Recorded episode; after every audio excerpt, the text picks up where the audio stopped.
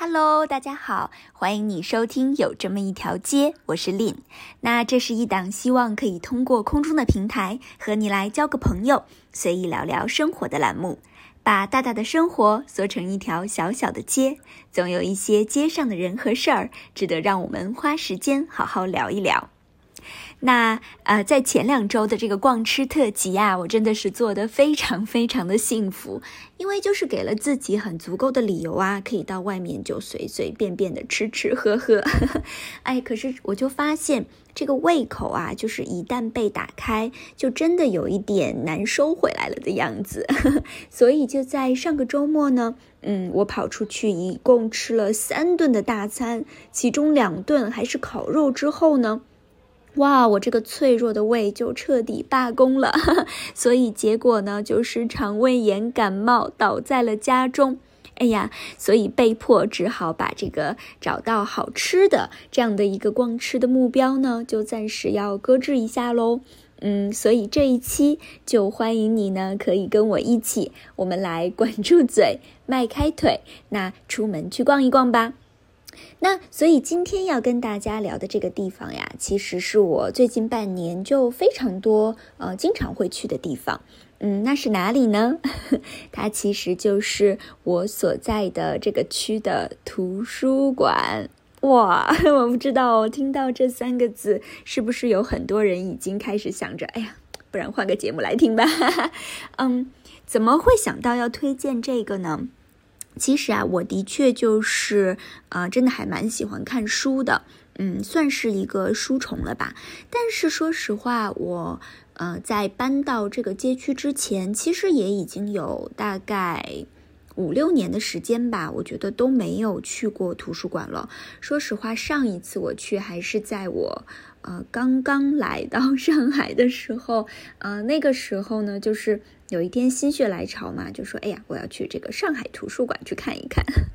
对，结果那一天说起来，其实有一点惭愧，我就真的只是去了那儿，然后办了一张卡，当时还是用借书证呢。嗯，办了一张借书证之后，嗯，因为地方又很大嘛，我又不知道从哪里下手，所以就默默的离开了。那我就来讲一讲，说我又是基于什么样的一个想法，就是决定说再给图书馆第二次的机会吧。其实主要呢，也是因为就是很喜欢读书啊。那特别呢，我又很喜欢读纸质的书。嗯，可能是因为上班的原因吧，就是我大部分读书的时间其实都是在通勤的路上，就是比如说你坐地铁呀，嗯，或者是坐公交车的时候，喜欢拿过来读。但是我不知道你哦，嗯，就是我如果说，呃，在这种移动的过程中，你让我去拿着手机，呃，或者是拿着这种 Kindle 来读的时候，我就觉得会很头晕呢。我不知道你会不会有这种情况，就特别是在，啊，比如说你已经工作了一天的时间，那可能已经盯着电脑屏幕、盯着手机有很长的时间了。嗯，再让我去读这种电子屏啊，我就会觉得非常的不舒服，好像眼睛和大脑都已经开始罢工了。嗯，那可是喜欢读纸质书呢，就会遇到一些比较实际的问题。嗯，就先来说说买书好了。嗯，我不知道你之前是怎么样的一个习惯啊？那我之前呢，就是。嗯，只要有我感兴趣的书，我想要读，那我就会去书店把它买下来。那这个买书啊，就会遇到一个问题，就是，嗯，哎，有的时候呢，这本书可能你是在哪里看到别人推荐，觉得哎，应该还蛮有意思的，就买下来。可是读着读着呢，却发现，哎呦，其实我并不太喜欢看这本书，就根本读不下去。就举个例子吧。比如说前一阵子，嗯，我呢也是在一个地方就看到别人推荐说，呃，罗素的《幸福之路》这本书，我之前从来没读过，但是呢，嗯，看到的时候我还觉得蛮有兴趣的，因为就是很想了解一下，说，哎，从一个哲学家的角度，嗯，他是怎么来看待幸福这件事情的？可是，在我买回家之后，我就发现，嗯。虽然他探讨很多人们关于幸福的各种各样的关于幸福的思考和尝试吧，但是说实话，他的嗯，核心的这些想法呢，我并不是非常的认同。所以说，读读看是蛮好的，但是我觉得不会想要再读一次这本书了。那还有一种类型啊，就是这种小说类的书。哎呀，特别是悬疑类的小说，我不知道你喜不喜欢读。就是你读的时候啊，觉得非常的有意思，因为就是不知道结局啊，就嗯恨不得马上可以翻到最后一页来看一看谁是凶手这样。可是，一旦你读完呢，嗯，就真的很难再读第二次了，对不对？因为你已经知道所有的这些嗯悬疑的点在哪里了呀。嗯，当然，现在很多的平台呢，就是可以让你把这些你不再需要的书就卖出去。或者呢，就是转送给别人。但是我觉得呀，这两种方式其实都有一点点，嗯，实际操作起来并没有想象中的那么美好。因为你送人的时候也会考虑说，这个人他喜不喜欢这样的书啊？这个书适不适合人家啊？嗯，或者是二手，就是回收二手书的这种 app 呢？通常来说，我也不知道是不是因为有些书我买到的时候。嗯，就本来也不是畅销书吧，就是它给到的价格会非常的低。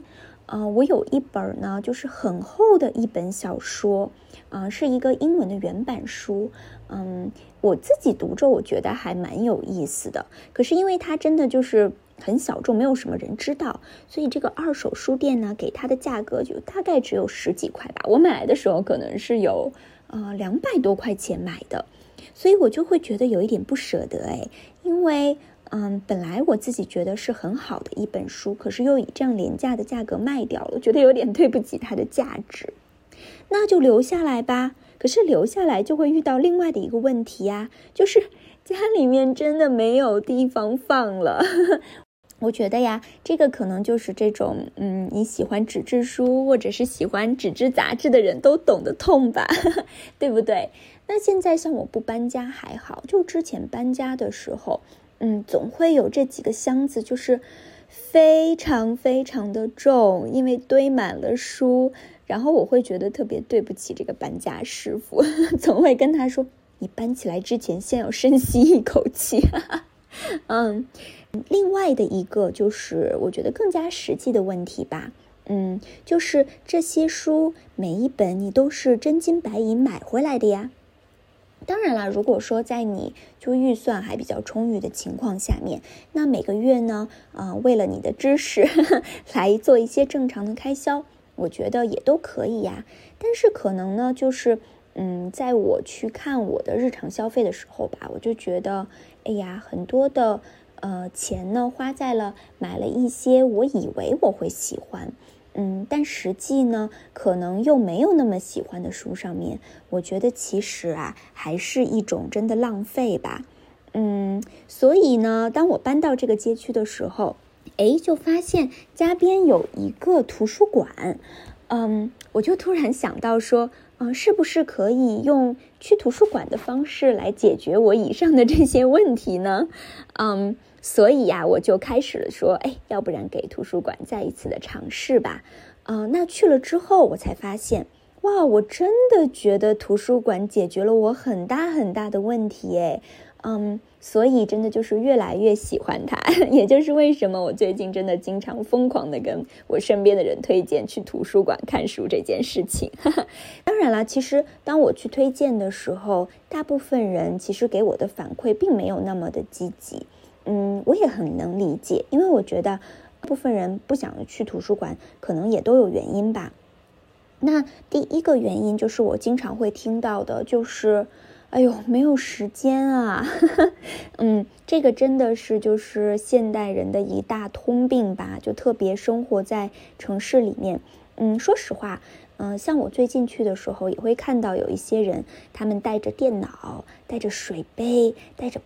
靠垫，然后去那个图书馆里面坐着读书，哇，我我脑子里面就会情不自禁的在想，哇，这些人哪来的时间啊？一看就是要在这里泡上一天的感觉。但是我觉得，真的这种事情，对于我们这种呃工作的人来说，真的是够奢侈的吧？特别是那些嗯有家庭有孩子的人来说，哇，想想一想，说你。可以做到把另一半独自留在家里面带孩子，然后自己跑去图书馆吗？嗯，我觉得可能想想都会觉得不太实际吧。嗯嗯，那另外的还有一些人呀。嗯，他们也会跟我反馈，就说，哎，进到图书馆里面去，呃，就很迷茫，哎，然后不知道要从哪里下手。嗯，那我觉得这些人呢，通常呢，可能就是那一种，呃，就是刚刚想要开始来培养自己阅读习惯的人吧。那他们可能还比较，就是没有那么明确说，哎，自己到底喜欢哪一类的书这样子。所以呀，那今天我就想要针对就是刚才在说的这些困惑吧，来分享一些我自己的方法，希望呢可以帮助到你啊，也希望这些呢可以让你呃愿意再给图书馆一次的机会。那先来说说那些就是自己时间不太多的人吧。嗯，如果说你的平时真的是很忙，那可能就是在图书馆里面读书，嗯，看书这种就真的蛮困难的了。嗯，除非呢，很多人他是愿意带着小朋友一起去的，那可能在小朋友就是读他们的书的时候，你自己也可以找过来一本书，就随意的翻翻看。哦，但是其实啊，就尽管我自己时间还，嗯，还还不少，但是我也不太喜欢在图书馆里面看书。嗯，为什么呢？也是因为，就是现在大部分的公立图书馆，其实它设计的呢，还是有一点像，嗯，学校的那种自习室的，有没有？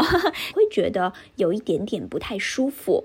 嗯，所以呢，我还是会比较推荐我们把书借出来来看的。这样的话，你就可以根据你自己的时间来慢慢的读啊。那一般的图书馆呢，它一次借书可以让你最多的借五本，呃，通常的时长呢是会是一个月的时间。嗯，那如果是说啊，你在上海的话，嗯，它其实是可以通过一个叫做上海图书馆的微信公众号，嗯，来续借图书的。那就它有一个一键续借嘛，你就可以一下子把你之前借的那些书就再续借一个月。所以最多呢，你可以拥有两个月的时间哦。对，那所以如果呀，你是真的平时非常非常的忙，比如说你又要上班，然后回家，周末的时候呢还要陪家人带小宝宝这一种，嗯，那你自己呢心里面又想要说，哎呀，我还是想要保留一点点自己原来的这种阅读的习惯的。嗯，那我就会比较推荐说，你在选择图书的时候，可以选择一些这种比较容易随读随停的书。嗯，而且特别呢，要选择一些自己真正感兴趣的书来读。为什么我会特别的说，嗯，你要选择真正感兴趣的书来读呢？因为我就是发现呀，其实，在很多人读书的时候。嗯，其实并不是出于自己的兴趣的，而且我往往呢，他们是会出于这种我觉得我应该来读这本书的这样的心情来看书的。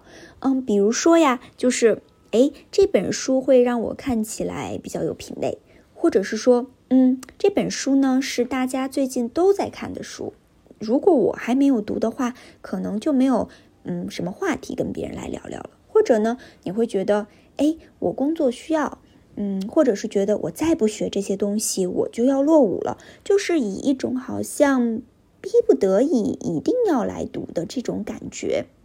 那我是这么看待这件事情的啊。如果说呢，你时间还蛮多的，啊，那以这样的目标来读的书，嗯，都来读读看，也没有什么不好啊。嗯，但是如果说你平时已经那么忙了，就已经没有自己的时间了，我就觉得呀，嗯，真的没有必要说让读书又成为了你的另一个负担了，你说对不对呢？嗯，我记得呀，就是有一个作家毛姆嘛，嗯，他就说过一个很有名的话，他说阅读是一座随身携带的避难所。嗯，虽然我觉得。阅读吧，可能还没有到避难所 这么厉害的程度，嗯，但是我觉得呢，它可以成为一种，嗯，让我们得到放松的一个好方法。那前提呢，就是我们必须要对自己真正喜欢的东西诚实。什么意思呢？比如说好了，呃，假如说你是一个做投资的人，但是呢，你的内心中呢，其实是特别喜欢读这种诗歌、古文，哎，或者是漫画类的这些东西的。哇，那你可能就想说，如果说我的这个爱好要是让别人知道了，一个做投资的人喜欢读诗，天哪，他们会怎么看我啊？难道我不应该是就是手里捧着一个什么经济分析呀，呃，什么滚雪球啊之类的这样子的书吗？啊，但是如果是你真正的喜欢，我觉得你就去读嘛。嗯，就可以选择那种就是不太厚的书，可以平时啊方便带在身边的。那不管是你睡觉之前啊，或者是嗯凑着去买个咖啡的这种间隙，随便找找个地方坐下来，哎，读个十分钟、二十分钟，我觉得你也会觉得很开心啊。嗯，那如果说啊，像一次借五本书，嗯，对于这种很忙的人来说，你会觉得。嗯，时间太紧张了的话，我觉得真的没有必要，就是一次要把这些书都借得满满当当的哦。那就只借一两本就好了呀。那这样你读的时候呢，你也不会觉得有一种哇好紧迫要把这些书都读完的感觉。你即使没有读完呢，也不会觉得很有挫败感，因为时间其实多的是嘛。这个公立图书馆一时半会儿又不会关掉的了，一直都在那里，就有时间的时候慢慢借喽。那你这次可能错过了这本书，下次呢还是会再有的嘛。好，那这个呢就是对于时间真的没有那么多的人的一些我自己的小建议啦。那对于那些刚刚开始来就是培养自己的阅读习惯。嗯，又特别是说，哎，我现在呢，就是想要探索一下，找出我自己喜欢什么样子类型的书，而且我最近呢，时间又相对比较多的人。那这样的人啊，哇，真的是我觉得图书馆真的太适合你了。为什么呢？因为你可以就是尽情的尝试啊，嗯，就试错成本非常非常的低，对不对？就如果实在不喜欢的话，没关系喽，大不大不了我就放在那里不读，直接还回去就好了。不设限是一件非常重要的事情哦，在你的现在的这个阶段。嗯，我也知道啦，就是很多的微信的文章，它都会有这种标题，就是说，嗯，什么人生一定要读的几本书啊，这种这样子的，嗯，一些读书的推荐。但其实说实话，嗯，我自己是比较不认同这样的观点的。嗯，因为我觉得呀，就是自己去发现自己喜欢什么和不喜欢什么，这个过程本身就很重要的。嗯，因为我觉得很多人会纠结于说，哎呀，我是一个不知道我自己喜欢什么的人。但是其实不要忘记哦，就是，嗯，你知道你自己不喜欢什么也很重要啊，对不对？嗯，所以我觉得给自己一些机会，就会去，呃，慢慢的探索吧。嗯，也是一个发现自己的过程哦。嗯，还是蛮美好的，对不对？针对这样子类型的人呢，我会比较推荐你就好好的利用这种。一次可以借五本书的机会，就尽可能多的来选择一些不同种类的书来读，这样呢可以让你嗯对自己到底喜欢什么有一个更明确的认知吧。嗯，那一般的图书馆来说呢，它其实都会把书有一个非常清晰的分类，呃，那其实也会更好的帮助我们来怎么选择不同类型的书。那就比如说吧，呃，像我们家边的这个图书馆呢，它呃主要的这种纸质图书的阅读区域是集中在了嗯四楼到六楼这三个楼层里面。嗯，那四楼呢，它主要是一些绘本、呃漫画，或者呢就是这种嗯中小学生他的这种学科类的书。呃，那到了五楼呢，更多是一些社科类的书。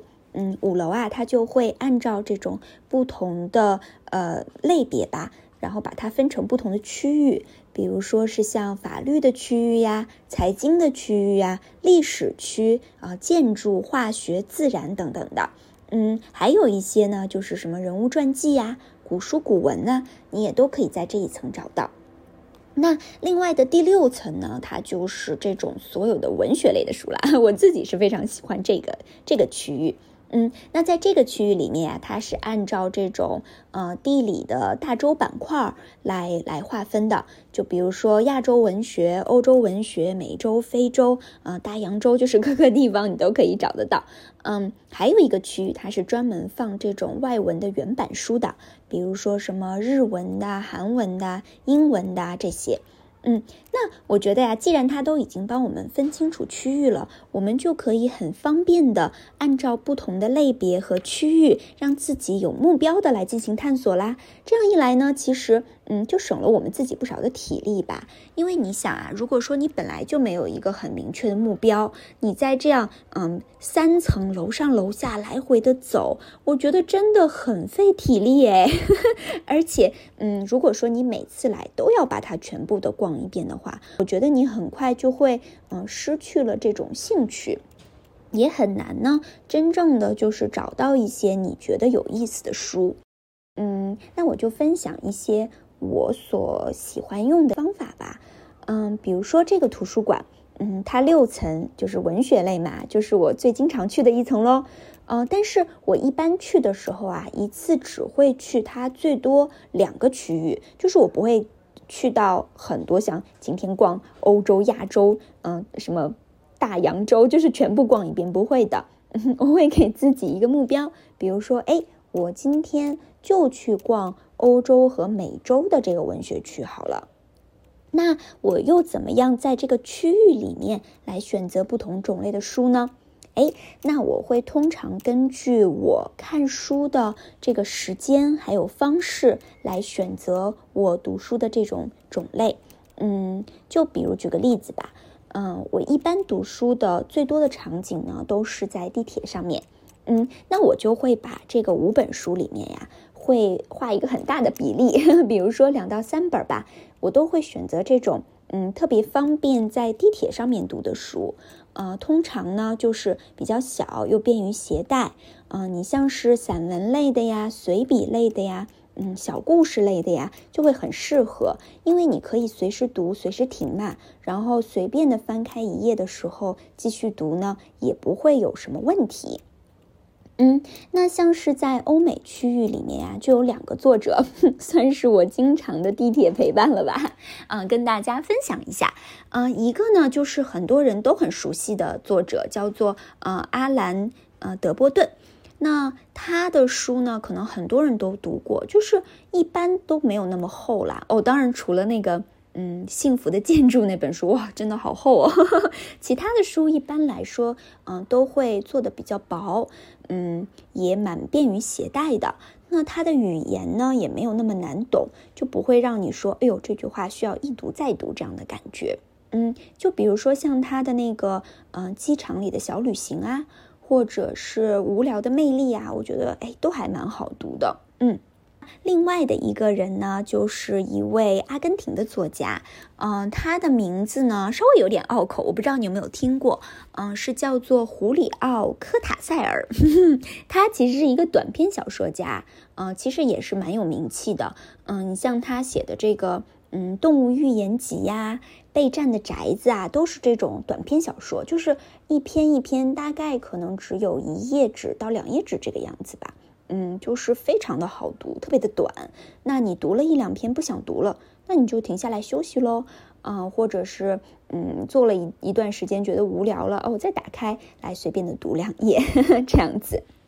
嗯，那除了选择这几本就是在通勤的时候会看的书呢，啊，我还会特别的选择一本小说或者是传记类的书。那呃，这样的书通常它需要一个大块的时间嘛，那我就会找一个周末的下午，或者是嗯，就是随便我有一个比较大的块时间的时候，把它一次性的读完。其实就是你看一部电影的时间，或者是你看一个电视剧的时间咯。嗯，你可以把它一次性的读完。像这种小说，你说你选择什么？我觉得就纯看你个人的兴趣爱好啦。像比如说啊，去年的时候呢，我就迷上了这种星际探险这类的书。嗯，所以我就会每个月呢去借一本那个呃阿瑟克拉克的嗯太空漫游的系列，嗯，真的是非常的有意思，嗯，就一本一本的看下去，就来了一个读书马拉松，我觉得挺好玩的。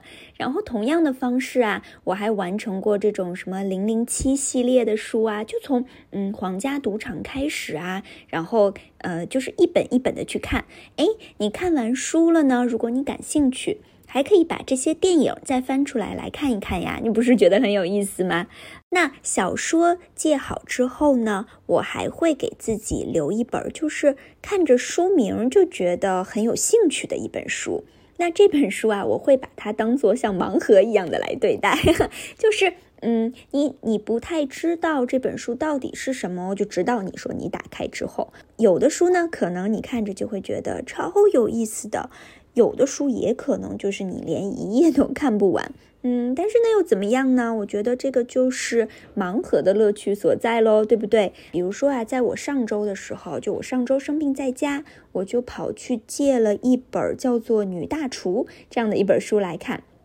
说实话，我完全不知道他写的是什么，只不过就是看着他的名字，觉得哎，应该还蛮有兴趣的吧。结果回来呀，其实是超过了我的预想吧。它其实是一本小说来的，嗯，那是以一个呢，就是最熟悉这个女主人公的一个男性的视角来描写的。嗯，那这个男生呢，他是这个女大厨的助手，也就是呃二厨吧。没有人知道这个女大厨的名字，整个全本书呢，嗯，它都被叫做大厨，嗯，因为它是一个倒叙的形式嘛，就是这个女大厨呢已经是非常非常出名的了，嗯，所有的人都是慕名而来到她的餐馆里面去，会有这些政客呀，会有这些名人呐，然后都想要跟女大厨来拍照。嗯，因为呢，他做了的一个就是一个羊腿肉的一个一个菜吧，就是一下子就有了名，所有的人来呢都想要点他的这道菜。嗯，可是他呢，其实这个女大厨熟悉了解下来，她又是一个非常非常不善于跟别人交际的这样的一个人，她的全心全意啊，就是很想要做好她的菜。可是他又很伤心，因为没有人想要了解他后面在做的菜有多么好吃了。他们来的时候只是奔着那一道成名菜来的，只是奔着说想要跟这个大厨来拍一张照来的。嗯，就是从这样的一个角度吧。啊，这个作者就开始切入来讲了这个女大厨的一生。她呢，嗯，可能从一个非常贫穷的家庭里面出来，就靠着自己的打拼，然后一步一步的呢，做到了大厨的这个地位。可是呢，她其实真的就是可能因为她成长的背景吧，她是对自己非常的不认可也不了解的一个人。嗯，也不懂得什么是爱。他结了婚，然后也有一个孩子，可是因为他工作忙碌的状态，他不懂得怎么照顾他的女儿。他唯一知道的呢，就是每一天，然后为这个女儿呢，就是给她寄去一大笔一大笔的钱。整个的这本书就是在讲一个女性，嗯，她怎么样可能通过了她一生的时间，才慢慢慢慢的回归到了她自己的本真，就是她是谁。嗯，他擅长什么？他喜欢什么？嗯，是一本很有意思的书哦。就如果说你在哪里看到的话呢，也推荐你可以过去读一读。好吧，一开始说到读了什么书啊，就又有一种收不回来了的感觉。哎，所以呢，今天的内容就到这里喽。那如果说你有很久没有读书了的话，或者是嗯，一直也对读书提不起什么特别大的兴趣，嗯，我就真的希望今天的内容呢，可以再鼓励你，嗯，尝试着去给看书还有图书馆再一次的机会哦。啊，放下手机，也可以去家边的这些图书馆去溜达溜达。我喜欢读书吧，我觉得倒不是因为像毛姆说的那一种是现实生活的一个避难所，嗯，我更觉得像是呃一个机会吧，就是让我可以看到我生活中可能接触不到的一些人和事儿，这个世界更多的一些方面吧，嗯，就好比有些人会把旅行作为这样的方式啊，或者是听别人的播客啊，这是方方面面，对我来说可能就是读书吧。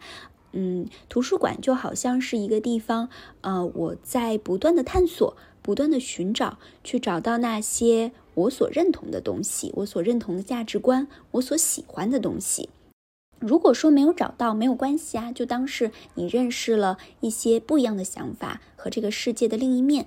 嗯，找到了的时候呢，我就会很愿意去把它买回来，然后放在家里面，可以一读再读。其中呢，有一本书啊，我还真的超级想要推荐的，它也是一个法国作家写的书，嗯，叫做《厨房里的哲学家》。哇，真的非常的有意思。其实它出版的时候啊，是在一八几几年的时间，嗯，那应该是上个世纪再上个世纪的时候了吧。嗯，你像这个作者啊，哦，他名字实在是太长了，我觉得我没有办法记住。但是他的身份呢是，嗯，他既是一个律师，又是一个政治家，又是一个美食家，然后呢又是一个哲学家。而且他当时啊，就是，嗯，还是在这个法国大革命的时期里面，嗯，他是在这个制宪议会里面任职的，嗯，就能够看得到哦，这个法国人。爱美食真的是从骨子里面出来的啊，所以嗯，你知道吗？他真的就是把这些美食啊，嗯，就是或者是对食物吧，是按照一个系统来论别的。比如说从他的目录里面就能知道，啊，他他谈谈论了关于美食的方方面面，嗯，就像从这个什么感觉呀、味觉呀、消化呀，关于口渴呀，然后煎炸煮啊，每一个东西他都。都谈论了，嗯，还有呢，就是这种什么论呃睡眠、论做梦、论肥胖、论进食、论疲惫、论死亡，所有的事情都能够跟吃的东西联系在一起，我真的是太佩服他了。而且呢，他写的这个话呢，又特别的有意思。嗯，就是我每次在读的时候，都会觉得哇，非常的身心愉悦。嗯，特别的推荐大家哦。啊，OK，今天的节目呢就到这里了。再推荐我真的是回不来了。那如果你最近也有读到了什么有意思的书啊，也欢迎你可以在下面留言来推荐给我。我也非常期待可以去读那些嗯你会觉得很有意思的书。那啊，在接下来下一周的时间呢，我还是想要做一期，就是关于这个图书馆里面借到什么书的话题。嗯，刚好是要农历的春节到了嘛，啊，所以那下周呢，我们再一起来聊说，哎，嗯，回家过年，嗯，可以借一些什么样子的书？那我们就下期节目再见喽，嗯，谢谢你，拜拜。